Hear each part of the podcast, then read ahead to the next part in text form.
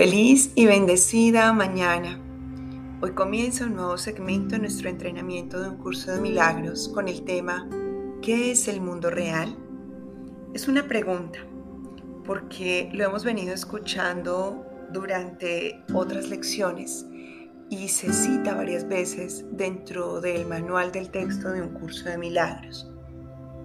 Y el mundo real es parte de la percepción Recuerda que un curso de milagros está dirigido al soñador del sueño, a esa parte de la mente que se quedó en el instante aquel en donde creyó separarse de Dios y allí dio origen al mundo de la dualidad, el mundo de la cara y el sello, en donde por un lado tienes la faceta del miedo que te lleva a fabricar ilusiones, la fabricación está directamente relacionada con el sistema mental de separación. Veo que todo lo que existe está separado.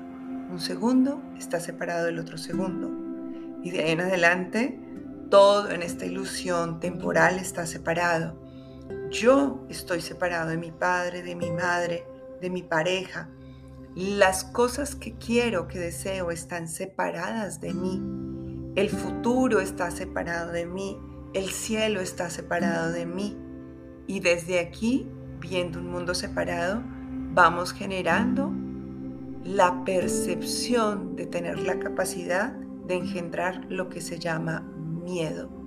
Si todo esto está separado de mí, la idea de que nunca pueda reunirme con ello va a generar esa percepción angustiosa y ese miedo alimenta todo este mundo llamado fabricación. Tengo miedo de que mis hijos no alcancen a tener los recursos necesarios para sobrevivir en su futuro, de que cuando llegue a mi vejez no tenga lo necesario para pasar esos años de vida, de no tener esta abundancia económica, de no encontrar el verdadero amor, de no desarrollar mi potencial, de no liderar mi propósito, esto da miedo porque lo veo de forma separada.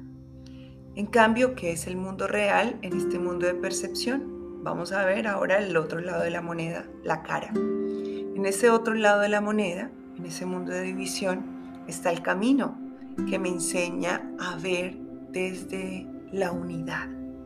Soy uno con el Padre, aunque admito que me siento separado, porque me identifico con mi cuerpo, soy uno con mis hermanos, aunque admito que aún no lo comprendo, los veo tan distintos a mí, soy uno con mis deseos, aunque admito que aún queda una experiencia que crea un espacio que me hace sentir alejado de allí.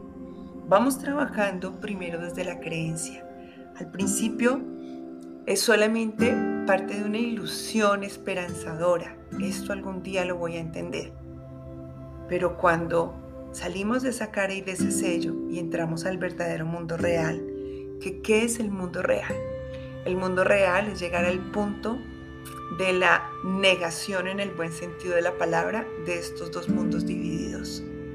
No es una posibilidad un mundo en amor, no es una realidad un mundo en ilusión, lo único que realmente existe es la percepción del amor, que ahora la llamo percepción porque es mi manera de ver el mundo. Pero si lo elevamos más allá del plano de percepción y lo vemos como que es lo único que existe desde la certeza, más allá de la cara y el sello, existe la unidad total existe la paz, existe la frecuencia de Dios y esto es lo que recuerdo. Y cuando lo recuerdo dentro del sueño, pues doy origen al mundo real y entiendo que todo lo que estoy viviendo tiene un sentido para llevarme a recordar al Padre.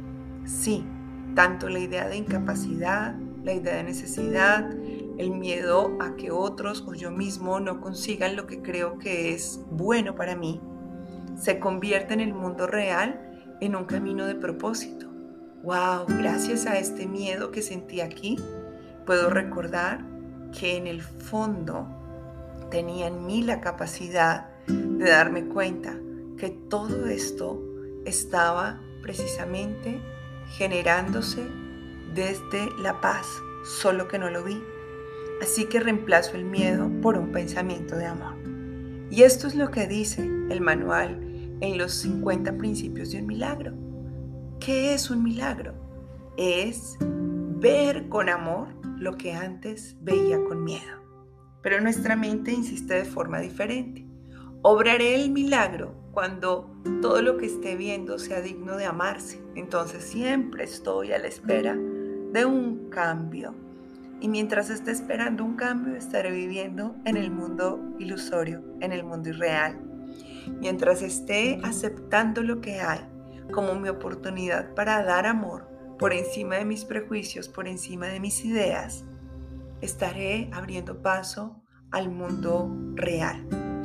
Y amar no significa tolerar situaciones que sean adversas a ti, porque tú eres una expresión del ser. Y si ese personaje al que llamas tú, al que llamo yo, está siendo maltratado de alguna forma, estoy admitiendo el maltrato a mi ser.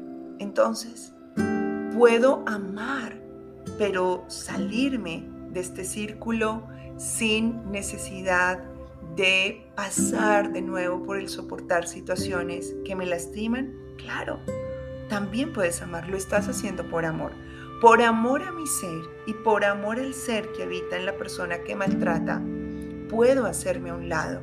Eso es amor, pues no puedo pretender quedarme en una situación que está generando más espacio para la fabricación de miedos y angustias cuando podría estar viviendo esto con amor.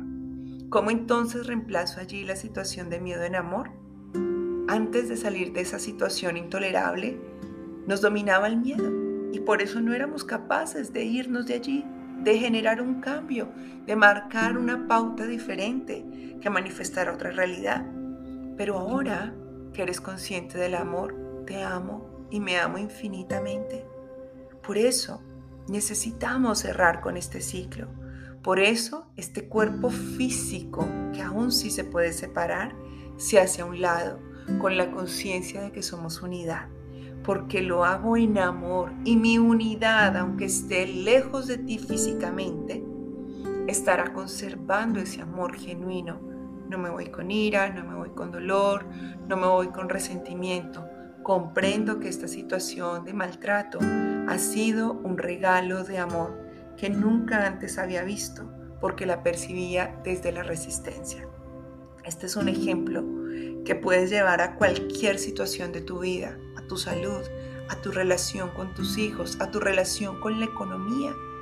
Cuando peleamos tanto por esos recursos que nos separan supuestamente de la prosperidad y la abundancia, es porque tenemos una relación con la escasez directa y entonces estamos soportando el maltrato a través de esa escasez. Ahí pregúntate, ¿qué es lo que yo puedo con amor cambiar de esta situación de escasez? ¿Por qué vivo en escasez? Porque tengo miedo a reconocer mi grandeza, porque tengo miedo de necesitar ciertas cosas para aparentar que otros me vean de forma diferente.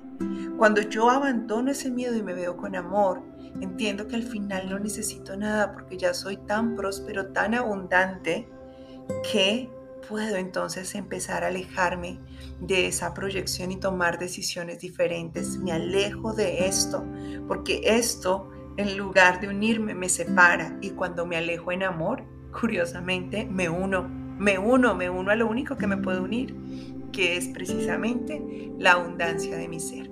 Así que vamos a estar recordando durante este camino, como siempre con la ayuda del Espíritu Santo, cómo nosotros podemos regresar de nuevo al mundo real.